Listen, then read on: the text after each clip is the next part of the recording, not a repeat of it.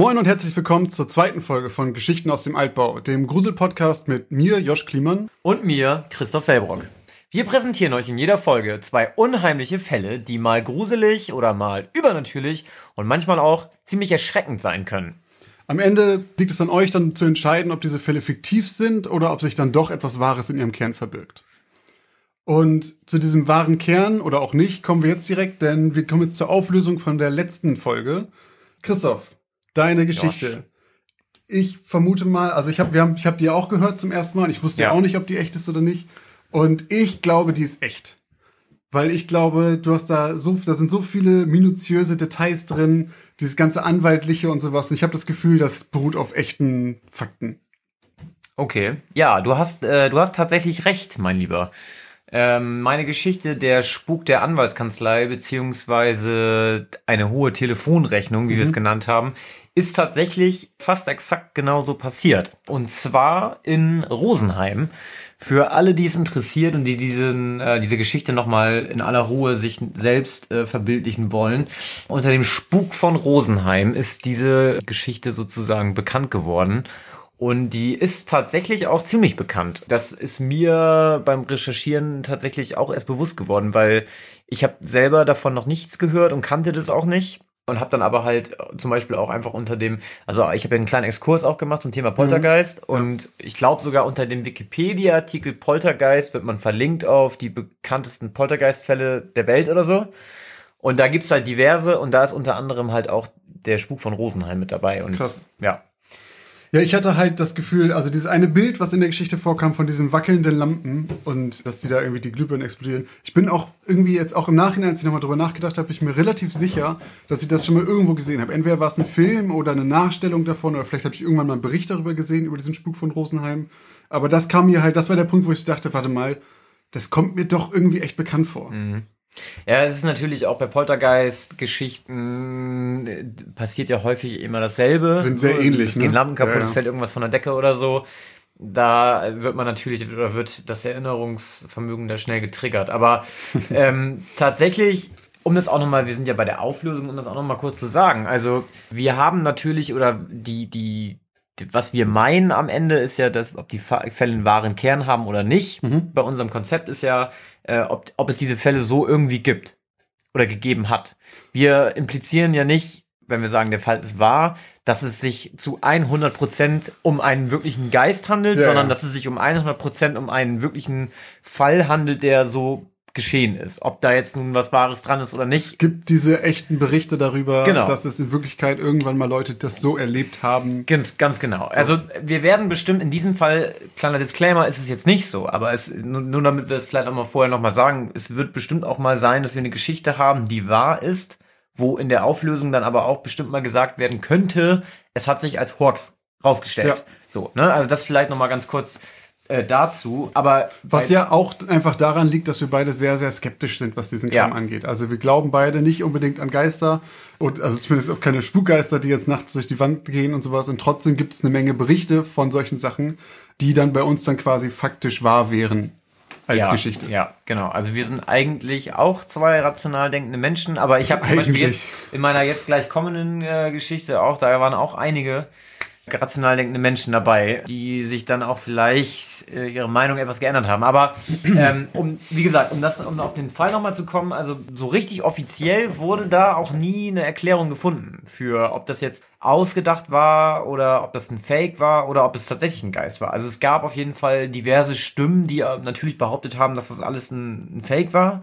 Ähm, auch die Arbeit von dem Professor Hallisch, wie ich ihn genannt habe, wurde von Wissenschaftlern ganz schön kritisiert und auch nicht, als nicht wissenschaftlich dann befunden.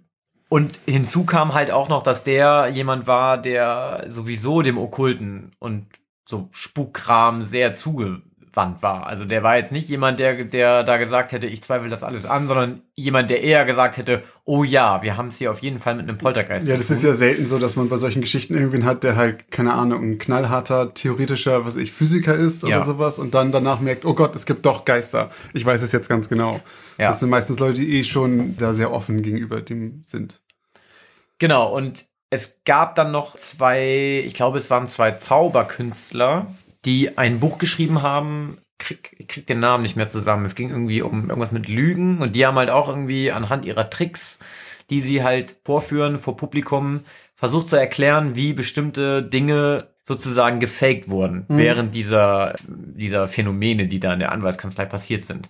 Zum Beispiel hatte man auch vermutet, dass man diese Strom- oder Energieprobleme, die sich da abgespielt haben mit den, mit den Lampen und Co., dass da jemand irgendwas mit einem Röntgengerät beeinflusst hätte. Es wurde auch so ein Gummiknüppel wohl hinter einem Bücherregal gefunden, der wohl, wenn man damit auf den Boden geklopft hat, sich genauso angehört hat wie dieses Klopfen und Okay. der Anwalt selber aber, also der, der Herr Lanz, wie ich ihn genannt habe, hat dann aber gesagt, das ist, der Gummiklippe liegt da schon seit Ewigkeiten und den hat er tatsächlich zur Selbstverteidigung. Also, Okay. vor allem, weil man ihm das nicht andichten wollte. Ja, also, ja. es ging die ganze Zeit eher Aber- darum, dass es um diese Annemarie ging. Die Frage bei diesem, wenn das halt ein Fake ist, ist ja immer, wer, wer, also warum? Weil in der Regel verdient ja dann irgendwer Geld damit. Und irgendwer, also das war jetzt ja nicht, ist der Anwaltskanzlei, ist jetzt nicht so, dass das geöffnet wurde als Hotel für ganz viele Gäste. Wenn so Spuk in Hotels, finde ich immer, ja, okay, das, die wollen halt so ein bisschen Fake-Hype generieren, dass dann Leute vorbeikommen, die ganzen Geisterjäger. Aber bei so einer Anwaltskanzlei ist das halt ein bisschen verwunderlich, finde ich. Nee, genau, weil vor allem, weil dem äh, Herrn Lanz hat es natürlich auch finanziell ganz schön geschadet. Also zum einen konnte er nicht mehr arbeiten. Und die Äh, Telefonrechnung. dann musste er die Telefonrechnung bezahlen und der Auszubildenden äh, Charlotte hat es am Ende auch nichts geholfen, weil sie ihren Job verloren hat.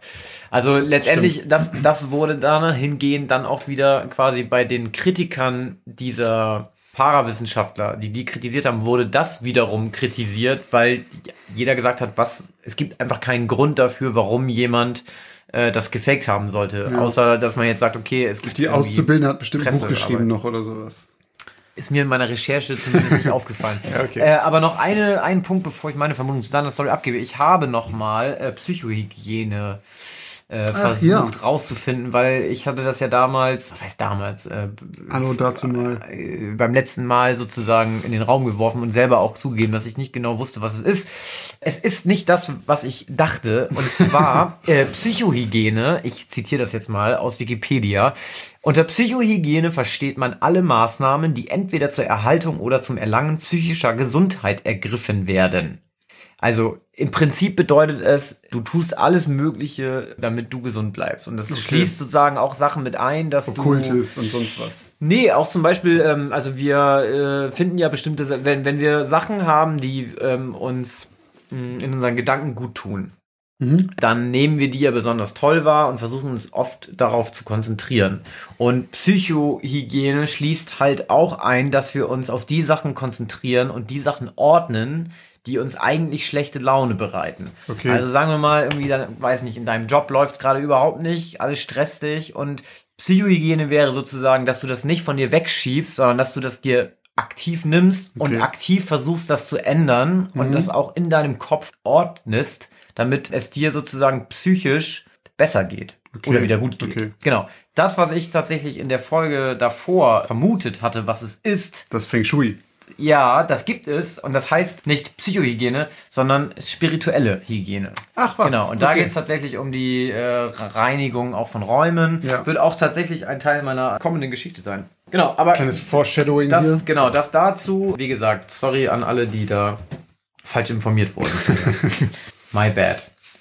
Ja, aber komme ich zu meiner Vermutung zu deiner Story. Ich hatte ja schon irgendwie beim, beim, beim Zuhören meine, mein, meinen Verdacht geäußert oder was heißt Verdacht ist das falsche Wort, sondern ich hatte ja gedacht, dass mich das sehr an diesen Film erinnert hatte, Dark Water. Ja. Dementsprechend, ich weiß aber ehrlich gesagt, ich habe Dark Water, glaube ich, einmal gesehen vor Ewigkeiten und äh, ich wusste, weiß auch nicht, ob der irgendwie an etwas ähnliches angelehnt war. Und das Ganze kam mir irgendwie ein bisschen, ja, ich meine, ich habe einen Poltergeist als Fall gehabt, aber irgendwie kam mir das Ganze so ein bisschen tatsächlich zu fantastisch vor. Deswegen mein Tipp wäre, dass deine Geschichte keinen wahren Kern hat. So, so. Sie ist tatsächlich fast exakt genau so passiert. Ähm, und zwar, der Film, den du meintest, der beruht auf diesem Fall. Also der beruht auf der Geschichte, die wirklich passiert ist. Okay, krass. In meiner Geschichte hieß, sie, hieß die Hauptperson ja Emily Lau. Die heißt in Wirklichkeit Elisa Lam. Und abgesehen davon ist es nahezu eins zu eins so passiert. Das hat sich alles 2013 in Kalifornien abgespielt. Krass, das ist nicht mal lange her. Nee, ist überhaupt nicht lange her. Und diese Elisa Lam litt halt unter einer bipolaren Störung Und das ist wahrscheinlich auch der Grund für diese merkwürdigen, das merkwürdige Verhalten bei dem Fahrstuhlvideo. Sie hat zum Beispiel Medikamente genommen wegen dieser bipolaren Störung. Und die, die Vermutung ist zumindest von vielen, dass es daran liegt, dass sie sich so merkwürdig verhalten hat und sich auch an merkwürdiges Verhalten von sich selbst nicht erinnern konnte und so weiter. Ihre Mitbewohner haben ja irgendwie auch ihr unterstellt, ja. sie würde sich merkwürdig ja, verhalten. Ja, das ist auch ne? wirklich so gewesen, dass sie dann das Zimmer wechseln musste, weil sie anscheinend irgendwie komisch war. Was genau da ihr Verhalten war, weiß man nicht. Also steht zumindest nirgendwo. Das Hotel heißt in Wirklichkeit das Cecil Hotel. Äh, mittlerweile heißt es das Stay on Main und ähm, ich habe auch so eine Vermutung, warum sie sich irgendwann umgenannt haben, weil diese Liste von Toten auch echt ist. Es haben wirklich sich unzählige Leute umgebracht in diesem Hotel. Der letzte Tod ist 2015 erst gewesen, als ein 28 Jahre junger Mann ähm, höchstwahrscheinlich vom Dach sprang. Man hat die Leiche einfach vor dem Hotel dann gefunden und der, äh, man konnte später nicht mehr genau feststellen, wie der gestorben ist. Und in dem Hotel haben auch sehr viele Leute übernachtet, die halt auch, also zum Beispiel war Elizabeth Short, das ist die, äh, die ist auch als Black Dahlia bekannt. Mhm. Den, den Black Dahlia Mörder kennt man vielleicht. Und in den letzten Tagen vor ihrer Ermordung wurde sie im Hotel Cecil an der Bar gesehen. Und auch Serienmörder wie zum Beispiel Richard Ramirez und Jack Unterweger Sick, waren beide Gäste im Hotel, während sie gemordet haben. Während sie ja, also während in, ihrer Mordserie sozusagen. In, in, der Zeit, während sie gemordet haben, waren die beide mal zu unterschiedlichen Zeiten, ich glaube, dazwischen waren irgendwie so fünf, sechs Jahre. Zimmernachbarn. Waren die beide in diesem Hotel. Und auch das Fahrstuhlvideo gibt es. Also falls ihr da draußen, liebe Zuhörer und Zuhörerinnen, mal nachgucken wollt, Elisa Lam Elevator einfach eingeben bei der Suchmaschine eurer Wahl. Und es ist wirklich exakt so, wie ich beschrieben habe. Es ist sehr merkwürdig. Man sieht Krass. das, man kriegt selber echt Schiss dabei, finde ich, weil das so merkwürdig ist. Du hast die ganze Zeit das Gefühl, irgendwas ist da, es ist, sieht super bedrohlich aus. Kann man sich gerne mal angucken, falls man noch was zum Einschlafen braucht. Ja, das war mein Fall letzte Woche. Okay, krass. Hätte ich nicht gedacht, tatsächlich. Ich finde es jetzt auch echt äh, vor allem ganz schön gruselig, weil da anscheinend auch so viele dunkle Persönlichkeiten mhm. irgendwie genächtigt haben. Also Richard Ramirez ist ja irgendwie einer der bekanntesten äh, Serienkiller so der USA. Ich glaube, der Night Stalker heißt er, glaube ja, ich. Ja, genau. Ich weiß es nicht, da sind wir im falschen Genre gerade, genau. aber ich glaube, äh, ich glaube, der hat viele Frauen vergewaltigt auch. also ich hatte das noch einmal ganz kurz nachgeguckt. Ich glaube, die hatten beide so um die 14 Opfer oder sowas. Also das waren schon, war schon krass. Ja, die haben da beide gepennt und also ich, ich dachte nämlich auch so wirklich diese, ich weiß nicht wie viel das waren, 60 oder 90 Tode in diesen Jahren da habe ich auch überlegt, okay, in anderen Hotels sterben bestimmt wirklich auch Leute und ein Suizid im Hotel ist bestimmt auch nicht das seltenste aller Zeiten. Aber so viele in einem speziellen Hotel ist schon, finde ich schon sehr merkwürdig so. Ja, vor allem unter den Umständen auch. Ja. Ne? Also in Hotels gibt's bestimmt genügend Leute, die mal, da ertrinkt bestimmt mal einer im Pool, da kriegt mal einer einen Herzinfarkt und da wird bestimmt auch mal einer irgendwie von seiner Ehefrau oder seinem Ehemann mal im Streit ja, erschlagen ja. oder so, aber das, das, das sind ja viele Leute haben sich selbst umgebracht und viele Leute wurden ja auch ermordet einfach da. Ja, ne? auch das, was ich letztes Mal erzählt hatte mit der einen Frau, die das neugeborene Kind aus dem Fenster geworfen ja. hat, das ist auch echt da, gewesen. So also da muss irgendwas, vielleicht irgendwas in der Luft, was die Leute verrückt macht oder so, ich weiß es nicht. Auf jeden Fall heißt es jetzt anders, aber falls ihr mal da in der Gegend seid, Hotel on Main, äh, und, nee, äh, Stay on Main heißt es. Ja, also ich werde mir gleich auf jeden Fall das Hotel bei TripAdvisor mal angucken, äh, was die Leute da schreiben. So viel Bewertung hat. Krass, okay. Ja, aber dann haben, haben wir auf jeden Fall ähm, unseren Soll erfüllt und euch äh, mal mitgeteilt, was da los war bei unseren Fällen. Und wie ja. gesagt, wir haben sogar beides unabhängig voneinander echte Fälle genommen. Ja, fand ich auch lustig. Krass. Ja, vielen Dank auch an alle, die ähm, fleißig mitgemacht haben bei unserer Abstimmung auf Instagram. Es waren nicht sehr viele, aber es haben ein paar Leute auf jeden Fall ihre Vermutung dargelassen. Ich habe noch ein paar per Nachrichten gekriegt. Die haben es nicht als Kommentare drunter geschrieben, sondern ich habe tatsächlich Nachrichten bekommen. Sieh mal an, der feine Herr wird auch noch per DM persönlich angeschrieben. Es sollte halt einfach vielleicht nicht an dich gehen. Ja, ja. Kann ich schon verstehen. Jetzt machen wir eine kurze Werbeunterbrechung. Was glaubt ihr, gebt ihr eigentlich so für Essen im Monat aus? Oder für Klamotten? Oder um nebenan in dem kleinen süßen Café einen Cappuccino zu trinken? Was auch immer ihr gerade vermutet, vielleicht liegt ihr mit diesen Vermutungen ganz schön daneben. Wenn ihr das mal überprüfen wollt, dann kann euch die App Finanzguru dabei helfen, denn dort könnt ihr Budgets einstellen für verschiedene Sachen, die ihr braucht, zum Beispiel fürs Einkaufen, für Essen oder was auch immer ihr sonst äh, budgetieren wollt und dann mal so einen kleinen Self-Check machen, ob ihr denn wirklich da liegt, wo ihr glaubt, dass ihr liegt oder doch merkt, oh, ich gebe vielleicht ganz schön viel Geld für Cappuccini aus. Und in diesem Fall kann euch Finanzguru sehr dabei helfen, einen Überblick über eure Finanzen zu bekommen und diesen Überblick auch zu behalten. Das Beste daran ist, das Ganze ist vollkommen kostenlos. Ihr habt aber die Möglichkeit für 2,99 Euro im Monat Finanzguru Plus zu holen und ein paar Extrafunktionen freizuschalten. Um dieses Geld aber auch noch zu sparen, um zumindest zu gucken vorher, braucht ihr das überhaupt wirklich? Ist das eine von diesen Ausgaben, die euch hilft? Dafür könnt ihr Finanzguru Plus drei Monate komplett kostenlos testen. Dafür müsst ihr einfach nur den Code Altbau benutzen. Der ist 30 Tage lang gültig und damit bekommt ihr drei Monate Finanzguru Plus vollkommen kostenlos. Ganz wichtig jedoch, das gilt nur für Neukunden. Das heißt, wenn ihr schon Kunde da seid, dann seid ihr wahrscheinlich eh glücklich damit und braucht ihn gar nicht. Die Anleitung, wie das funktioniert, könnt ihr ganz einfach hier finden bei uns in den Shownotes. Das haben wir euch wie immer hier verlinkt. Also probiert es jetzt gerne aus und guckt mal, wo ihr bei euren Budgets in Wirklichkeit liegt und ob da nicht für irgendwas viel zu viel Geld flöten geht.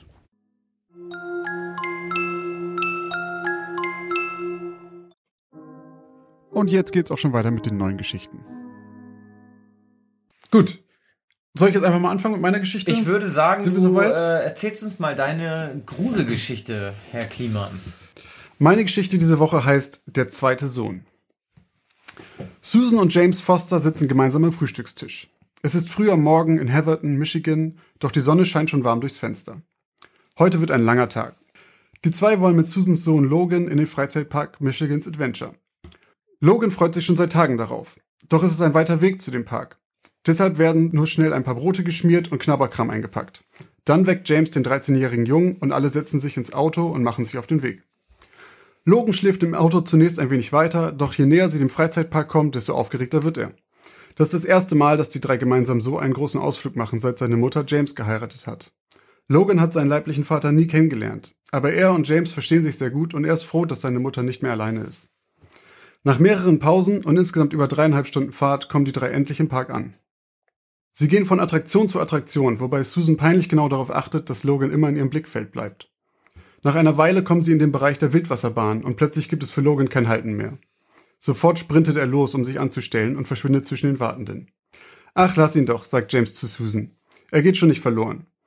Also holen sich die beiden ein Eis und warten am Ausgang der Bahn, bis Logan kommt. Doch er kommt und kommt nicht. Nach einer Dreiviertelstunde wird Susan nervös. Klar, man muss schon mal lange anstehen, aber so lange ist die Schlange doch gar nicht gewesen. Sie schaut wieder und wieder auf die Uhr.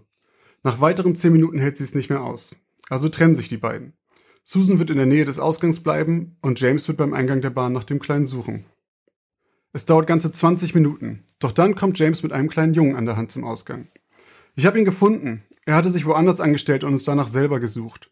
Doch irgendwas ist komisch. Susan ist weder sauer noch freut sie sich, dass Logan wieder da ist. Sie schaut nur komisch. Sie verhält sich den gesamten restlichen Tag irgendwie merkwürdig. Sie redet kaum mit Logan, scheint ihn die ganze Zeit argwöhnisch zu beobachten, lacht kaum. So kennt James sie gar nicht. Doch er schiebt es einfach darauf, dass sie mit der gesamten Situation etwas überfordert war. Als sie sich am späten Nachmittag wieder auf den Weg zum Auto machen, besteht Susan darauf, selber zurückzufahren. Auf der Rückfahrt geraten sie in einen Autounfall. Susan hat es anscheinend nicht mehr rechtzeitig geschafft, zu bremsen und ist in einen LKW gekracht. James und Logan haben es vergleichsweise unbeschadet überstanden, doch Susan ist mit ihrem Kopf durch die Seitenscheibe gesplittert und hat schwere Wunden am Kopf. Susan wird kurze Zeit später auf der Intensivstation verarztet und die Blutung gestillt, doch die Ärzte sagen James, dass sie am nächsten Morgen noch einmal operiert werden muss, da ein Aneurysma in ihrem Gehirn gefunden wurde. James darf noch einmal zu ihr, bevor er mit Logan nach Hause geschickt wird. Die Ärzte beobachten, wie er sich zu ihr herunterbeugt und sie ihm etwas ins Ohr flüstert, bevor er sie umarmt und nach Hause fährt. An diesem Abend schrieb James Folgendes in sein Tagebuch. Susan wird morgen operiert. Ich weiß, ich sollte mich jetzt darauf konzentrieren, doch ich kann einfach nicht aufhören, an das zu denken, was sie vorhin zu mir gesagt hat. Es ist verrückt, ich weiß, es ist verrückt, aber in meinem Kopf drehen sich die immer gleichen Worte. Was wäre wenn? Was, wenn sie recht hat? Sie hat meine Hand so fest gedrückt, ihre Stimme war so aufgekratzt und brüchig, und trotzdem habe ich jedes ihrer Worte genau verstanden. Es ist, als halten sie noch immer in meinem Kopf nach. Sie sagte, Logan ist nicht mehr da, James. Das ist jemand anderes. Ich weiß nicht, wer das ist, aber er ist es nicht. Es tut mir so leid. Egal wie oft ich Logan anschaue, ich verstehe einfach nicht, was sie meinen könnte. Am nächsten Tag verstarb Susan. Es gab Komplikationen bei der Operation. Die Ärzte versuchen mehrfach, sie wiederzubeleben, doch ihr konnte nicht mehr geholfen werden. Als Logan den Ärzten später von Susans letzten Worten erzählte, hörte er immer wieder die gleiche Vermutung. Das Capgras-Syndrom. Jetzt mache ich einen ganz kleinen Schwenker, damit alle wissen, was es ist. Eine kleine Definition vom Capgras-Syndrom. Das Capgras-Syndrom ist ein sehr selten auftretendes Syndrom, bei dem der Betroffene glaubt, eine oder mehrere ihm nahestehende Personen seien durch einen identisch aussehenden Doppelgänger ersetzt worden. In manchen Fällen tritt das Syndrom auch in Bezug auf Haustiere auf, also dass die betroffene Person denkt, sein Haustier wäre durch ein identisch aussehendes ausgetauscht worden.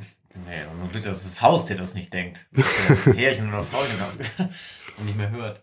Äh, Das Syndrom wurde 1923 von dem französischen Psychiater Jean-Marie Joseph Capgras beschrieben und ist nach ihm benannt. Es ist sogar wissenschaftlich nachweisbar, weil beim Anblick einer vertrauten Person verändert sich der Hautwiderstand durch eine emotionale Reaktion. Und wenn diese Reaktion halt fehlt, dann ist, der, ist die Person dem Betrachter offensichtlich unbekannt. Das kann man theoretisch messen. Okay. Äh, manchmal wird es auch verwechselt mit dem Frigoli-Syndrom, bei dem der Betroffene äh, wahnhaft davon überzeugt ist, dass Leute aus dem Umfeld sich optisch verändert haben und jetzt als eine andere Person auftreten. Das heißt, dass ich denke, irgendeine andere Person zum Beispiel wäre du. Du verkleidest dich parallel noch als eine andere Person und tauchst zweimal in meinem Leben auf. Okay, aber du erkennst mich als mich Ja. und du glaubst aber bei Irgendwer anderen anders bist Personen, auch dass- noch du. Ah, okay. Das ist das Frigoli-Syndrom und das andere ist halt das Capgras-Syndrom, bei dem ich denken würde, du bist nicht mehr du, sondern wer anders ist jetzt du. Dich Ja. gibt's nicht mehr, aber warum kann man das verwechseln? Das sind ja zwei von Grund auf unterschiedliche Dinge. wird oft miteinander vermischt, habe ich ein paar Mal gelesen. Ah, okay. Okay, dann kommen wir zurück zu meiner Geschichte. Nach Susans plötzlichem Tod übernahm James das Sorgerecht für Logan und adoptierte ihn kurze Zeit später. Außer Susan hatte der Junge keine anderen Verwandten gehabt und hätte sonst in ein Heim gemusst. Doch anstatt dass die beiden in der Zeit der Trauer immer mehr zu einer Familie wurden, entfremdeten sie sich im Laufe der Jahre. Immer wieder fielen James kleine merkwürdige Dinge auf. Hält Logan die Gabel irgendwie anders als sonst? Hatte sich die Schuhe normalerweise nicht anders gebunden? Und wieso stellt er das Geschirr andauernd in den falschen Schrank? Immer öfter kam es jetzt zu Streitigkeiten zwischen den beiden.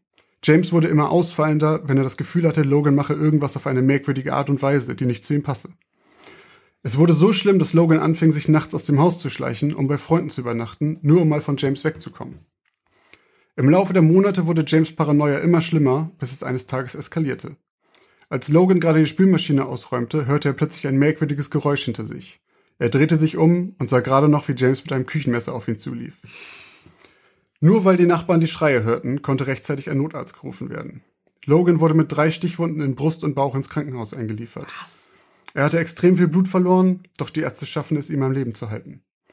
Während Logan einige Zeit später aus dem Krankenhaus in ein Heim übergeben wurde, wurde James in eine Nervenheilanstalt eingewiesen, wo er bis zum heutigen Tag verbleibt. Logan ist mittlerweile 25. Er besucht James regelmäßig, an Geburtstagen und an Weihnachten. Zehn Jahre nach der Tat wurde er noch einmal zu dem Vorfall interviewt. Ich vergebe ihm für das, was passiert ist, sagt Logan dort. Ich weiß, es ist nicht sein Fehler. Er ist krank, aber am Ende des Tages ist er dennoch meine einzige Familie. Zwei Monate danach wurde auch James noch ein letztes Mal interviewt. Das Einzige, was er sagte, der echte Logan hätte mir niemals verziehen. Und das ist das Ende meiner Geschichte. Ja, ja, ja, okay. Weiß ich schon wieder überhaupt nicht, was ich davon halten soll. Also ich hätte gedacht, dass es auf jeden, ich hätte irgendwie gedacht, dass es in eine ganz andere Richtung geht tatsächlich. Ja. Also ich hätte nicht gedacht, dass der, dass James Logan angreift, sondern dass dieser Logan irgendwie der Weirdo wird, der irgendwie mit, mit dem Messer auf James losgeht, sozusagen. Aber okay, krass. Aber da, also äh, also ist jetzt sozusagen, also gehen wir jetzt mal davon aus, diese Geschichte wäre wahr. Mhm. Dann könnte man ja auch davon ausgehen, klar, könnte man sagen, okay, James ist gesund und hat recht. James ist, also man könnte dann natürlich davon ausgehen, dass ähm, James wäre gesund und er hat recht mit seiner These. Ja. Und Logan wurde durch irgendetwas oder irgendwen ausgetauscht. Oder die Geschichte ist immer noch wahr, aber James hat halt auch dieses Syndrom Mhm. auf einmal Ja. anscheinend. Aber das wäre ein bisschen sonderbar. Das stimmt. Aber das kann ich nichts zu Kannst sagen. du jetzt nichts zu sagen. okay, krass. Ja, nee, nee, du, also woher, woher soll ich es wissen? Äh, ich habe, vor allem erinnert, es, erinnert es mich auch an nichts. Also ich habe es auch noch nie gehört. Ich habe, äh, es, es hat mich so ein bisschen irgendwie an äh, den Film erinnert, Der fremde Sohn mit Angelina Jolie. Changeling auf Englisch heißt er, glaube ich, im Original. Ich glaube, den kenne ich gar nicht. Ähm, ja, da geht es so ein bisschen eben um was ähnliches. Also Mhm. so, sie hat halt einen Sohn und der verschwindet auf einmal und wird entführt und dann kommt er wieder und äh, Angelina Jolie, die seine Mutter spielt, merkt halt sofort, dass mit dem was nicht stimmt und dass das nicht ihr Sohn ist. Und das ist auch nicht ihr Sohn, aber das hat nichts mit irgendetwas Übernatürlichem zu tun, oder so, sondern es geht um was ganz anderes. Es geht ja auch um irgendeinen Kriminalfall. Aber ähm, das wäre jetzt das Einzige gewesen, an das mich das erinnert hätte. Aber ähm, Das perfide bei diesem Syndrom ist auch, also das gibt's ja auf jeden Fall wirklich, da kannst du gar nicht schon mal sagen, das ist halt ein Fakt. Äh, das perfide daran ist halt, dass in der Regel ja die Leute, die nicht erkannt werden und die, also wenn du zum Beispiel, äh, wenn ich jetzt zum Beispiel denken würde, dass du, dass du ausgetauscht wurdest, dann würdest du mich für verrückt erklären und dann würdest du dafür sorgen, dass ich jetzt zum Beispiel in psychische Behandlung komme. ja. So. Und das würde mich natürlich viel argwöhnischer machen, noch dir gegenüber, weil du mich einweisen lässt. Ja. Weißt, ich glaube, du bist gar nicht du. Und dann sorgst du auch noch dafür, dass mir quasi, was ich, die Freiheit genommen wird oder irgendwie sowas. Ja. Das ist eine Sache, die ganz oft bei diesem Syndrom auch vorkommt, dass halt das noch mehr befeuert, dass die Leute sich sicher sind, okay, der ist auf jeden Fall nicht der echte. Und ist es, ist es behandelbar? Ähm, ja, man nimmt dagegen Medikamente und Aber die unterdrücken das dann. und, Thera und es gibt Therapie und so weiter, aber ich, wei- ich habe jetzt nichts darüber gelesen, dass irgendjemand davon komplett geheilt wurde oder sowas. Der schreit ja, das muss. Aber passiert das random sozusagen? Es oder war- gibt es da einen Grund, auf welche Person sich das bezieht? Teils, teils. Ähm, es gibt einen- einen Fall von einer, die das gekriegt hat, nachdem sie Ketamin genommen hat. Zu viel. Oft ist das durch Hirnschäden. Okay, an alle da draußen, die gerne Ketamin nehmen, äh, solltet ihr vielleicht ein bisschen weniger nehmen, wenn ihr nicht euch einbilden wollt, dass eure Freunde nicht mehr eure Freunde sind. Ja, krass. Okay, ich bin gespannt auf die Auflösung auf jeden Fall. Ich habe ehrlich gesagt, ich kann jetzt überhaupt gar keine Einschätzung geben, ob das wahr ist oder nicht, weil ich, ich Vielleicht bin ja- gerade so ein bisschen baff. Vielleicht ja die Leute da draußen. Aber dazu kommen wir am Ende ja nochmal. Wobei meine, meine Meinung kriegst du ja sowieso über nächste Woche. Stimmt. Ja, genau. Da kommen wir sowieso nochmal zu. kann ich jetzt eine Woche lang grübeln. Ähm, ja, aber kommen wir zu meiner heutigen Geschichte zur zweiten Folge. Meine Geschichte heißt die 200 Untermieter. Könnte ja auch in Bremen stattfinden. Was? 200 Untermieter irgendwo im Viertel.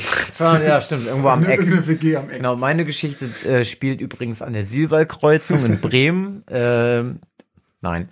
Also, die 200 Untermieter. Im November 2011 ziehen Rose Rayburn, ihre drei Kinder Joseph, Kaylee und Steve und deren Großmutter Maura in das Haus in der Fever Street 276. Rose ist alleinerziehend und arbeitet als Reinigungskraft. Bevor sie in die Fever Street 276 in Youngstown, Ohio zog, wohnte sie gemeinsam mit ihrem Mann in einer netten Gegend in der Nähe von Cleveland. Doch die Ehe war schon lange am Ende und die Familie trennte sich. Das neue Haus in der Fever Street hat nicht mehr viel mit dem alten zu tun. Es ist mit drei Schlafzimmern deutlich kleiner als ihr altes Haus und könnte schon längst wieder einen neuen Anstrich vertragen. Die weiße Farbe blättert schon überall ab. Zudem liegt die Fever Street nicht gerade in einer der beliebtesten Gegenden Youngstowns. Die Nachbarschaft ist ziemlich rau. Es herrscht eine hohe Arbeitslosenquote und die Kriminalitätsrate ist nicht gerade gering. Die Straßen sind schmutzig, Menschen nehmen in der Öffentlichkeit Drogen und trinken Alkohol aus braunen Papiertüten. Doch einen Vorteil hat das weiß gestrichene Haus in der Fever Street. Die Miete ist billig und Rose kann ihrer Mutter und ihren drei Kindern ein Dach über den Kopf bieten.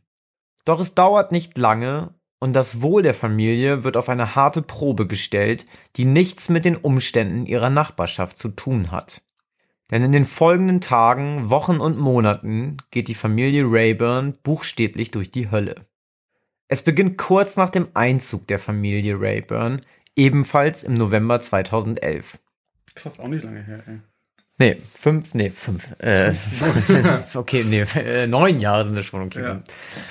Trotz des in diesem Jahr ziemlich kalten Winters tummeln sich plötzlich tausende Fliegen an den Ah. Innenseiten des Küchenfensters. Der zwölfjährige Joseph wunderte sich über das laute Summen, was aus der Küche kam. Als er die Quelle des Geräusches erblickt, läuft er schreiend in das Schlafzimmer seiner Mutter. Rose und Maura kümmern sich anschließend um das Problem und schlagen die Fliegen tot. Zu dieser Zeit liegen die Temperaturen in Youngstown unter dem Gefrierpunkt und niemand im Haus kann sich erklären, woher die Fliegen plötzlich so zahlreich erschienen sind. Zwei Tage später ist das Küchenfenster erneut überfüllt mit schwarzen Fliegen. Rose und Maura kümmern sich erneut um das Insektenproblem, sind nun aber beide etwas verunsichert.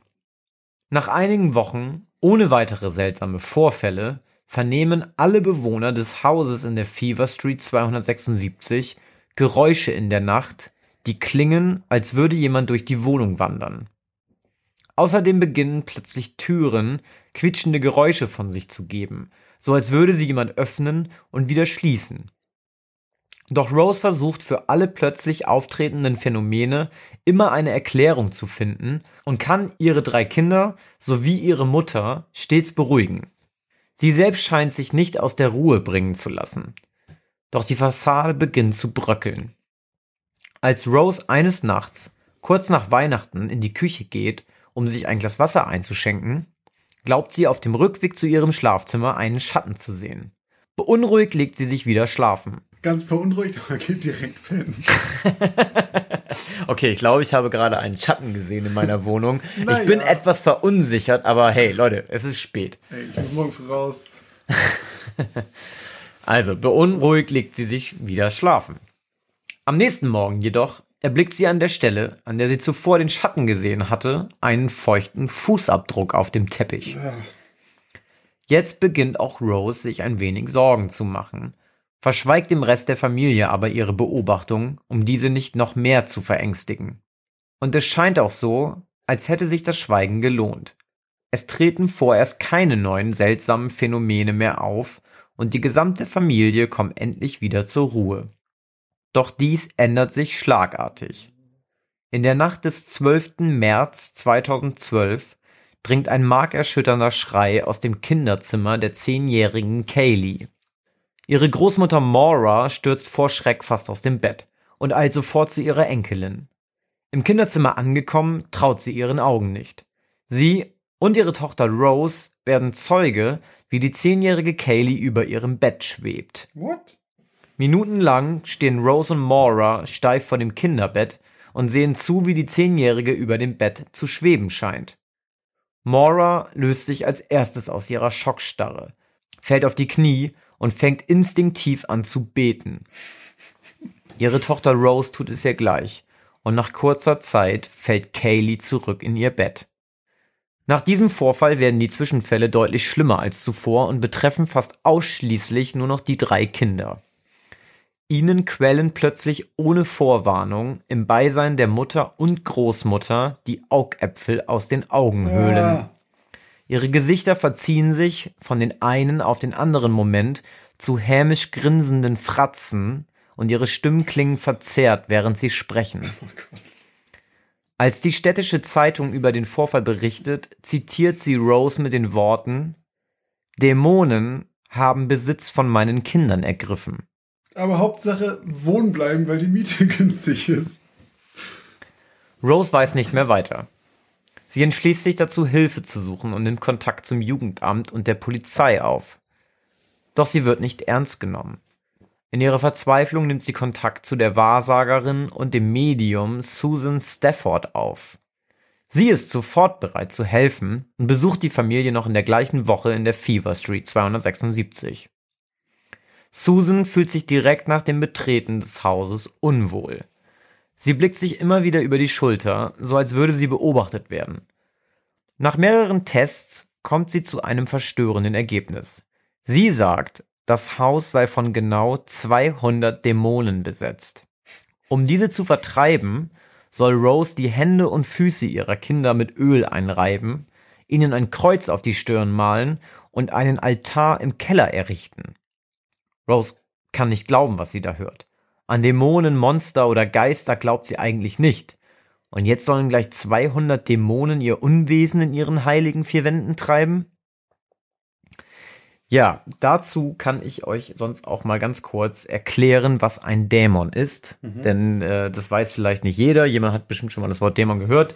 Ich glaube, jeder Ähm, hat ein Bild davon im Kopf. Aber ich bin auch gespannt, ob es dafür wirklich eine Definition dazu gibt. Genau. Ähm, also als Dämon bezeichnet man in verschiedensten Mythologien, Religion oder auch mystischen Lehren zunächst erstmal einen Geist oder eine Schicksalsmacht als warnende oder mahnende Stimme. Erstmal nicht so negativ. So, jetzt kommt's aber. Unter christlichem Einfluss veränderte sich der, die Bedeutung allerdings bis hin zu einem Schergen des Teufels. Deshalb wird der Begriff Dämon heute entgegen dem neutralen bis eher positiven Sinn des eigentlichen Wortes für eine bösartige Geisteserscheinung verwendet, die den Menschen erschreckt, bedroht oder Schaden zufügen will. Das wäre auch das, so wie, also ich hätte auf jeden Fall, für mich ist das nur negativ behaftet. Ja, irgendwie. genau. Das ist, glauben auch die meisten. Das sind auch die Filmdämonen und so weiter halt. Also wenn irgendwo ein Dämon drin vorkommt, ist es halt kein, kein Good Guy. Dämon ist immer eigentlich Buffy im Bann der Dämonen, Oh ja. Supernatural. Ja. Das sind auch die Dämonen, glaube ich, die richtig fiesen Ficker. Also so, die brauchen da ja, glaube ich, sogar extra noch so ein Messer für oder so. Habe ich nie geguckt. Top-Serie. Ja, kann ich, kann ich sehr gehört. empfehlen. Okay. Dämonen unterscheiden sich von Geistern dadurch, dass Geister keinerlei Bezug zu einem Körper benötigen, Dämonen hingegen aber Einfluss auf die Triebe und das Handeln des Menschen nehmen. Und in diesem Sinne können auch Engel als Dämonen bezeichnet werden. Ah, Werden jedoch durch ihre Beziehung zu Gott definiert und somit von den herkömmlichen Dämonen unterschieden. Das ist es also, ne, im Prinzip, also weil Lucifer beispielsweise Ist ist ja ja auch auch, ein Engel eigentlich gewesen, ein ne? Engel gewesen, Mhm. der halt aus dem Stimmt. Himmel gefallen ist. Ähm, äh, genau. Ähm, so. Und die systematische Erfassung der Dämonen bezeichnet man in der christlichen Tradition als Dämonologie. Ganz genau, Josh.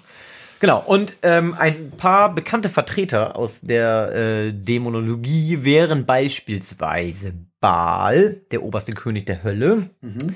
Dann haben wir den Fliegendämon Beelzebub, den man auch, glaube ich, oft, im, also Beelzebub hat man, glaube ich, auch schon oft im Zusammenhang mit dem, mit dem Teufel Ja. oder dem Satan oder glaub, es wird Lucifer oft- verbunden. Wird oft synonym benutzt. Genau, es wird ne? immer in einen Topf geschmissen. Da muss man aber tatsächlich, wenn man sich, in, also wenn man sich wirklich mit dem Thema beschäftigt, muss man da wirklich ein bisschen differenzieren, weil jeder Dämon sozusagen seine eigene Lore hat. Und ähm, zum Beispiel auch der Wüstendämon Azazel wäre noch einer oder auch Paimon, auch ein König der Hölle. Nicht der oberste wie Baal, aber eben einer der Hölle.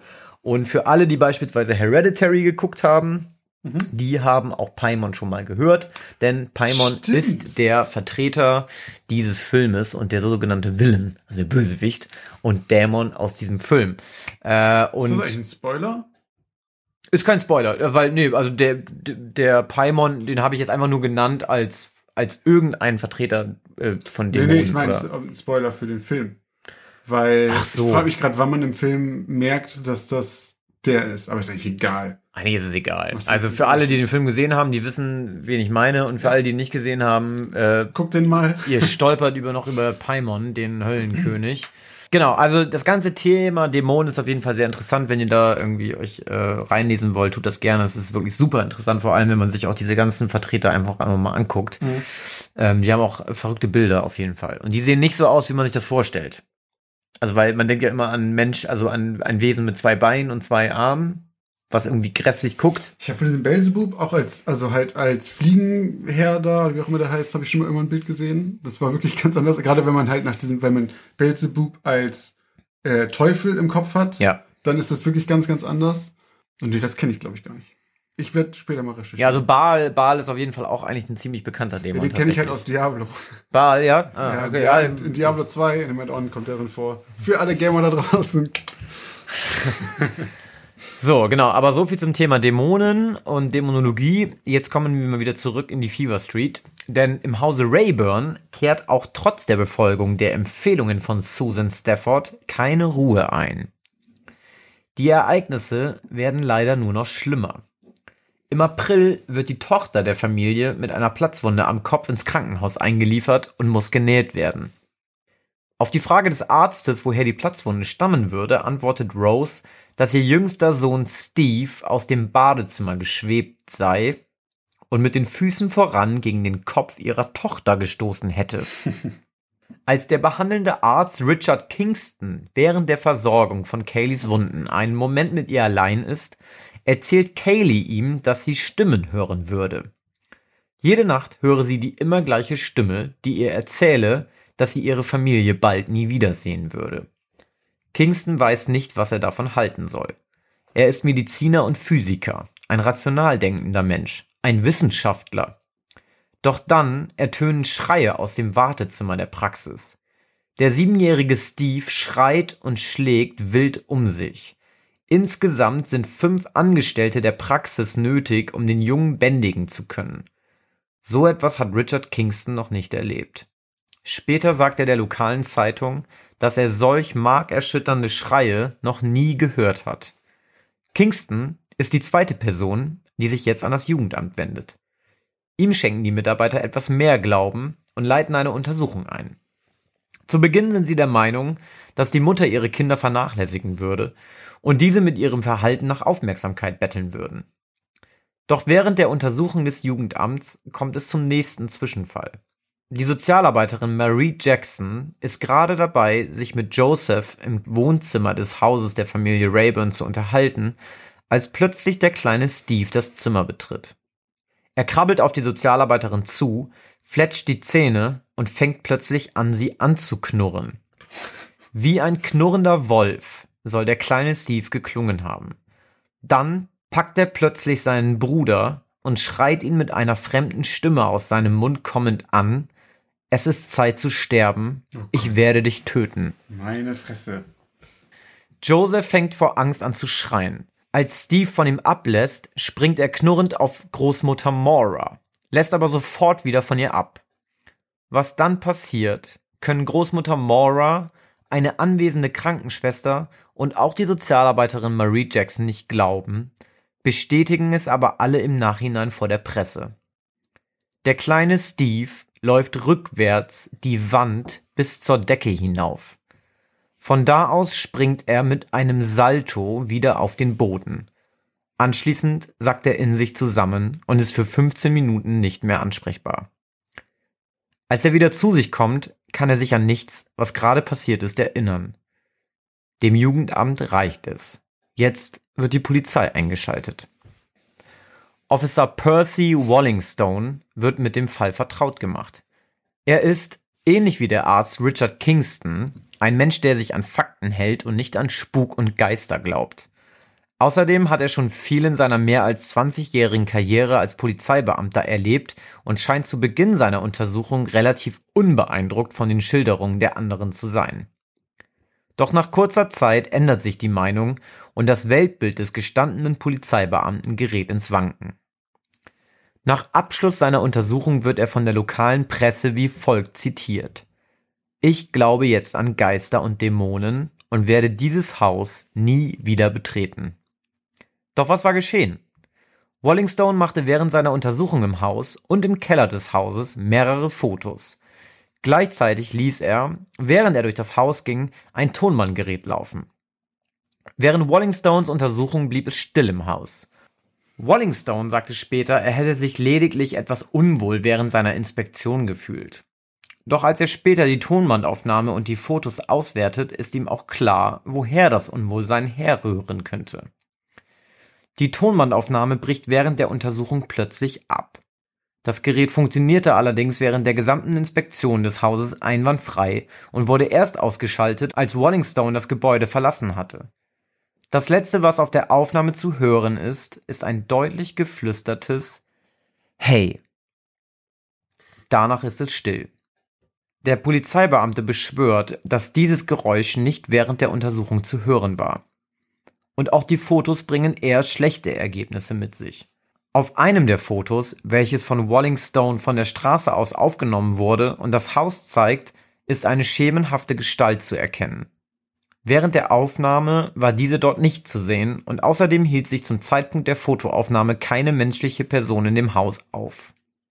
Der Polizeibeamte schreibt einen Bericht über den Vorfall. Mehr passiert jedoch nicht. Die Polizei hat keine Zeit, den Geisterjäger zu spielen. Rose Rayburn ist nun fast am Ende mit ihrem Latein und klammert sich jetzt an ihren letzten Strohhalm. Sie wendet sich an den Geistlichen George Crane. Crane ist Pfarrer in der Nachbarschaft der Fever Street und dieser fackelt nicht lange. Nach Absprache und der anschließenden Freigabe eines Bischofs führt Crane am 16. Mai 2012 einen Exorzismus an den Kindern und eine spirituelle Reinigung des Hauses durch. Und schon einen Tag später berichtet Rose dem Pfarrer von einer deutlichen Verbesserung der Zustände im Haus. Nach einer weiteren Woche meldet sie sich erneut mit guten Nachrichten bei Crane. Sie, ihre Mutter und auch die Kinder könnten wieder durchschlafen. Außerdem hätten sie seit den Maßnahmen des Pfarrers keine Phänomene mehr beobachtet oder erlebt. Der Spuk scheint vorbei zu sein. Doch die Familie geht auf Nummer sicher. Sie verlassen das Haus. Rose kündigt ihren Job als Reinigungskraft und zieht mit ihren drei Kindern und ihrer Mutter in eine neue Stadt. Das war auch mal wirklich Zeit. Hat ganz schön gedauert, ne? Meine Fresse. Einige Zeit später wird der Vermieter des Hauses von der Lokalzeitung auf die Vorfälle und die aktuelle Situation angesprochen. Er versichert, dass die neuen Mieter des Hauses es bisher mit keinerlei Dämonen oder Geistern zu tun bekommen hätten und keine Probleme mehr aufgetreten seien. Das war meine Geschichte, die 200 Untermieter. Wieso zieht man da nicht aus? Ich habe das noch nie verstanden. In allen Horrorfilmen und Geschichten und sonst was und wie viele Phänomene es auch gibt, dass man, ey, keine Ahnung, wenn das dritte Mal 200 Fliegen an deiner Scheiß, oder nicht 200, also 1000 Fliegen an deiner blöden Wand sind, würde ich immer sagen, okay, ey, irgendwas stimmt hier nicht. Aber dass man einfach so, ja, okay, Miete war halt günstig. Ja, ich glaube, das ist eben so ein bisschen das Ding, ne? Also, weil, ähm, ich lehne mich jetzt mal aus dem Fenster. Also mir ist es ja bisher noch nicht passiert. Ich hatte ja noch keinen Geist oder beziehungsweise habe ich es noch nicht gemerkt.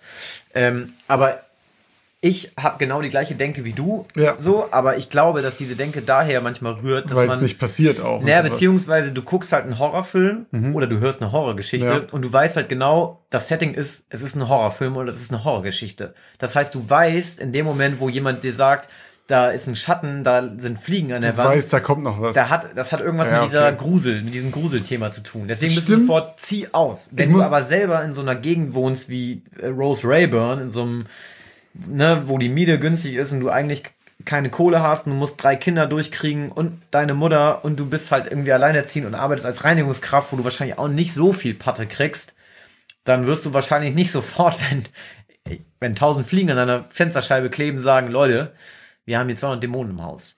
Vor allen Dingen, das fällt mir dabei gerade auf, das hatte ich vor gar nicht so langer Zeit. Was? Äh, ganz viele, im Keller.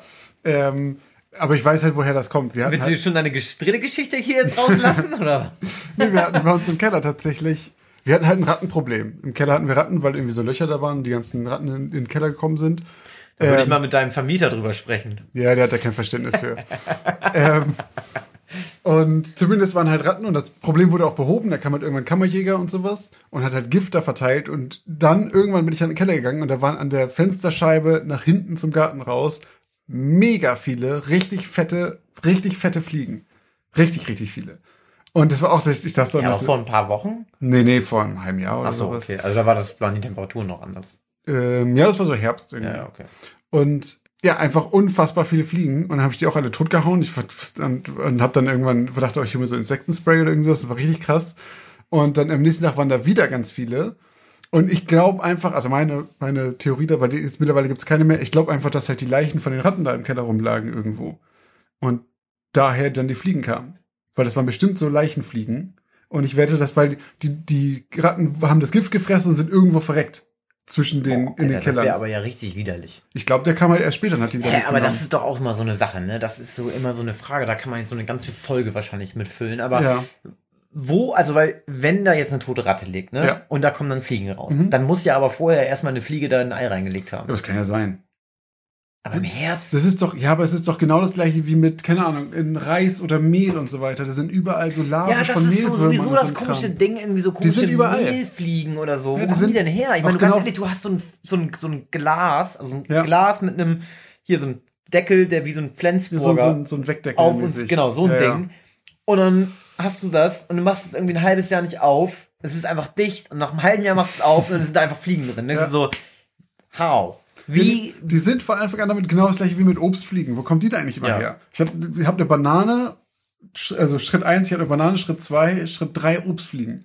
Sind plötzlich überall. Also Ja. du kannst, das weiß ich auch nicht, das ist also das ich, Gleiche. ich habe mal gelesen, dass die, ähm, also wenn du die einmal hattest sozusagen, ja, Obstfliegen. Ja, zum Beispiel, also, oder Fruchtfliegen, ist ja. dasselbe, ne? Also meine ich doch, ja. Genau, wenn du die einmal hattest oder so, dann die legen halt überall in deine Küche, wahrscheinlich dann, wo dein Obst oder dein Pfand oder so steht, Mhm. überall Eier hin. Also die sind halt mega klein. Du Mhm. siehst die halt nicht. Und die legen die teilweise irgendwie oben auf die Schränke oder so, wo du halt auch nicht irgendwie jeden zweiten Tag Staub saugst. Äh, und dann liegen die da halt. Und die schlüpfen dann einfach und die kommen dann halt. Krass. Ja, aber man denkt sich dann halt, man denkt sich halt wirklich, Wo kommen die her? so, die, die werden, die sind einfach so, sind Ja, die da. So, jetzt, jetzt hast du Fruchtfliegen. Vielleicht noch mal eine kleine Sache zu der Geschichte, äh, weil ich habe vorhin ja erklärt, was Dämonen sind und so weiter. Äh, habe jetzt aber nicht explizit erklärt, was Exorzismus bedeutet, Ja. beziehungsweise was das ist. Ähm, ich übersetze das jetzt einfach mal mit dem Wort Teufelsaustreibung. Dann kann da im Prinzip jeder was mit anfangen, glaube ich. Ich glaube, das ist halt so in der Popkultur verbreitet, dass mittlerweile einfach, ich glaube, jeder kann was mit dem Wort Exorzismus anfangen. Ja, habe ich mir eigentlich auch gedacht. Deswegen habe ich es jetzt nicht extra nochmal Pazuzu. Erklärt. Aber wie gesagt, wenn es jemand nicht weiß, mit dem Wort Teufelsaustreibung kann man das einfach ganz gut übersetzen. Und ähm, das bedeutet in der Regel halt, wenn ihr den Film Der Exorzist noch nicht geguckt habt, kommt ein Pfarrer mit einem Kreuz und sprüht ordentlich Weihwasser auf dich rauf. Ich weiß nicht, ob es da so ein äh, Muster für gibt. betet, betet den ganzen Tag, damit der Dämon, also nein, man geht davon aus, dass man quasi besessen ist und dass der Dämon unter anderem dann in dich gefahren ist Ja. und mit dem, mit der, mit dem Exorzismus versucht man diesen Dämon sozusagen wieder auszutreiben. Gibt's auch nicht christlichen Exorzismus? Weil, also alles, was ich bisher immer davon gehört habe, war immer so, da kommt halt ein katholischer Priester, am besten direkt aus, äh, aus dem Vatikan vorbei und macht da seinen, seinen Voodoo-Kram und dann ist das wieder gegessen. Aber die Frage ist, gibt's zum Beispiel äh, Exorzismus in, tja, was gibt's für, was gibt's für Naja, also im Christlichen ja auf jeden Fall. Du, Was? Unter, naja, im Christlichen ja schon, Kathol Katholiken sind ja auch Christen. Also du kannst es Nee, ich meine außerhalb von Christen. Ach, außerhalb von Christen. Ja, ja. Ach so. Du meinst jetzt im Judentum oder bei den Muslimen? Zum Beispiel, genau. Machen Muslime sowas wie Exorzismus? Oder haben die einfach kein. Problem mit Dämonen? Sind die cool Vielleicht, mit denen? ich habe ehrlich gesagt auch, also das müsste man, das müsste man tatsächlich vielleicht auch nochmal nachlesen. Also weil ich kann mir gut vorstellen, dass äh, Dämonen, also weil ich habe jetzt erzählt, eigentlich ist, eigentlich ist der Begriff Dämon gar nicht mal so negativ behaftet, Ja. sondern das meiste ist halt aus dem christlichen Glauben entstanden. Ähm, wie das jetzt zum Beispiel im Islam ist, kein Schimmer. Kann, nee, stecke ich auch nicht drin. Äh, weiß ich nicht. Falls jemand von euch da draußen, liebe Zuhörer und Zuhörerinnen, davon mehr Ahnung hat, äh, schreibt uns gerne. Wir werden selber natürlich auch recherchieren. Zum Also total gerne. Ich wär, würde das super interessant finden, wenn das jemand Aber weiß. ich finde immer genau, ich hab's immer, also natürlich ist es viel geiler, wenn jemand, der da wirklich Ahnung von hat, uns das sagt, als wenn wir halt irgendwie Wikipedia lesen oder sowas. Da haben wir lieber jemanden, der da wirklich in der Materie, von der Materie Ahnung hat. Ja. Immer also wieder- falls, genau, falls ihr Muslim oder Muslimen seid und äh, an euch oder ihr schon mal selber einen Exorzismus durchgeführt habt, dann schreibt es uns in die Kommis. Schreibt es uns in die Kommis. zum Beispiel. Ähm, nee, aber ja, das ist tatsächlich aber auch ein spannend, generell ein spannendes Thema. Ja. Finde, also finde Wird ich. ja auch immer noch gemacht. Exorzismus ist ja nicht so ein Ding. Also ich meine, deine Geschichte ist auch nicht, äh, was war 2011? Aber ähm, das gibt's ja heutzutage, auch 2020, noch mehr als genug. Exorzismus ist, der Vatikan ist da immer noch hart dabei, big in business. Ja. Genau, also und, ne, und auch so wirk- also richtig offizielle. Ja, also ja, das ist jetzt nicht so unter der Hand irgendwie so. krude äh, Exorzismen, die von irgendwelchen Laien durchgeführt werden, die die meinen, sie sie äh, sehen in jedem Der Menschen- Dorfpfarrer. Genau, sondern also da kommt dann wirklich, da wird wirklich der Vatikan eingeschaltet, der muss das abnicken und dann äh, wird dann ein Kruzifix An die Wand genagelt. an die Wand genagelt. So sieht's aus. Gut. Ja, aber damit sind wir jetzt auf jeden Fall schon am Ende von unserer zweiten Folge. Und äh, jetzt seid ihr halt wieder mal dran. Genau, denn äh, die es noch nicht wissen, wir haben einen Instagram-Kanal und der heißt Geschichten aus dem Altbau, alles zusammengeschrieben. Und wir posten zu jeder Folge ein Bild, unter welches ihr eure Vermutungen schreiben könnt, ob ihr glaubt, dass diese Folge einen realen Bezug hat oder tatsächlich von uns frei erfunden ist. Genau, das Bild geht, wenn alles gut geht, gleichzeitig mit der Folge online. Das heißt, sobald ihr die hört, müsste bei Instagram schon ein Bild hochgeladen sein. Ich denke mal, das kriegen wir hin mit unseren IT-Kenntnissen. Ja, und das war's für heute. Vielen Dank fürs Zuhören und wir sehen uns bei der nächsten Geschichte aus dem Altbau. Genau, bis bald.